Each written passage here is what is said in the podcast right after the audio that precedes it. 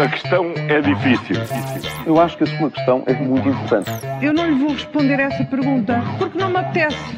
Ficará eventualmente a pergunta no ar. É uma boa pergunta essa.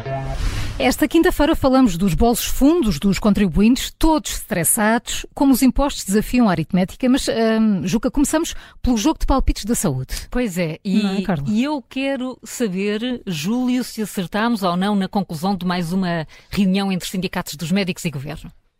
Ora, como eh, já alguém disse, nós raramente nos enganamos. E Ah, sim. já ouvi isto em algum lado. É. Pronto. E dúvidas também não temos. E dúvidas também não temos nenhumas. Quinta reunião entre as partes, como acabou, como nova reunião marcada para amanhã. Já vamos no quinto round decisivo e ainda eh, amanhã é que vai ser. O ministro está muito otimista outra vez. Acabou da mesma maneira. Nova reunião e com o ministro a dizer estou co- convencido que vai ser na próxima reunião. As nossas apostas de palpites estão agora mais fáceis de acertar no resultado, neste resultado, do que no resultado de um jogo de rugby. Mas eh, com os médicos a propor 30% de aumento e o governo 5% com muitas variáveis, eh, eh, não é difícil prever que novembro vai ser mesmo um mês catastrófico. Tu, tu deves estar à espera de um melão por teres acertado nisto, não, Júlio? ou, pelo menos, ou de uma consulta, já não era mau. Pois, se for este mês já não está mal. Outras afirmações agora do Ministro das Finanças, Paulo. Vamos mesmo pagar menos impostos em 2024? Olha bem, Carla, a resposta curta é não. não Pronto, está feito. Se quiseres, feito. ficamos por aqui. Não, Fernando Medina disse de facto isso na, na, na terça-feira no, no, Parlamento, no, no, âmbito do debate, do arranque do debate sobre o Orçamento de Estado, e a frase foi: os portugueses pagarão em 2024 menos impostos do que pagaram até em 2023. Ora, é isto, eh, é, foi esta frase. Isto não é verdade sob nenhum ponto dos prismas.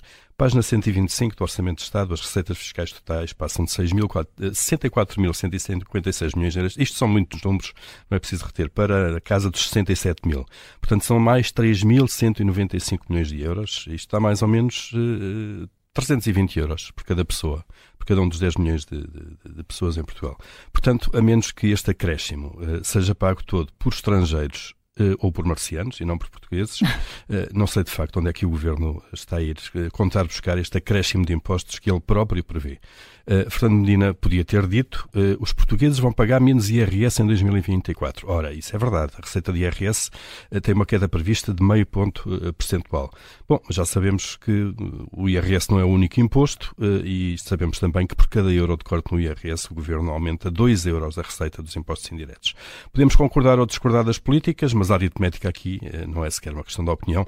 Portanto, não é verdade o que disse o Ministro das Finanças. Olha, a minha pergunta é para vocês, para os três. São pessoas estressadas? Para os três. Não, Ah, bela não, pergunta. não acho todo. Ainda Bela bem, pergunta. ainda bem que faz essa pergunta. Ainda é? bem. Ainda bem. Aí tu, que é Mas Carla. vocês não têm respostas? Eu é? estressada? Hum. Não. Às vezes andas Tudo. mais, não é? Há alturas, são alturas. Em dias? Tem dias. É só isto? Não sei, É, estou à espera que o é- Júlio desenvolva. É que até neste ranking estamos eh, muito mal a nível europeu. Ou estamos bem neste caso, se tivermos a vida de tabela ao contrário. A Sérvia e a Letónia são os únicos países que estão à frente, à nossa frente no que esse stress diz respeito. Ou seja, estamos como o terceiro país com pessoas com mais stress na Europa. Temos sol, segurança, boa gastronomia, bom vinho. O Norte da Europa já nos avisou que trabalhamos pouco. Ora, vamos lá saber porque é que somos os mais estressados, mas olhando para esta discussão do Orçamento de Estado no Parlamento, dá para perceber que a coisa até vai piorar. É que os impostos indiretos vão ser sobre artigos que aparentemente até aliviam o stress, como o tabaco, o álcool e afins. Enfim, não temos sorte nenhuma. Ai, mas ai. pela nossa amostra aqui no estúdio, Exatamente. não sei onde é que eles foram buscar esta ideia que nós somos estressados. não é? Ó Paulo, e tu que sabes sempre estas coisa. coisas, será que os contribuintes, eh, para os contribuintes, a EFASEC é uma espécie de tapezinha? Olha, podemos dizer que sim, não é? Uma, uma tapezinha que não voou neste caso. é? Exatamente, Fica, sim. fica em terra. Ontem ficámos a conhecer a fatura presente, atual, até ao momento da- desta aventura do governo na EFASEC. E tem muitos zeros. Tem muitos zeros. Preparem lá então 400 milhões de euros eh, dos vossos bolsos, caros Uhum. contribuintes, para isto. Eh, É este o custo total da nacionalização e agora da privatização da empresa, que tinha na altura Isabel dos Santos como acionista maioritária. Entre injeções de dinheiro que foram feitas nos últimos anos para pagar salários eh, e despesas despesas correntes da empresa, mais 160 milhões que o Estado ainda vai meter agora, uh, são uh, 395 milhões de euros de disposição à empresa. Uh, não se percebe por isso a satisfação, quer do Ministro da Economia, quer do Secretário de Estado do, das Finanças, ontem, quando apresentaram o balanço desta operação.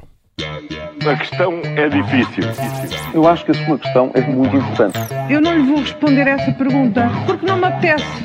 Ficará eventualmente a pergunta no ar. É uma boa pergunta essa.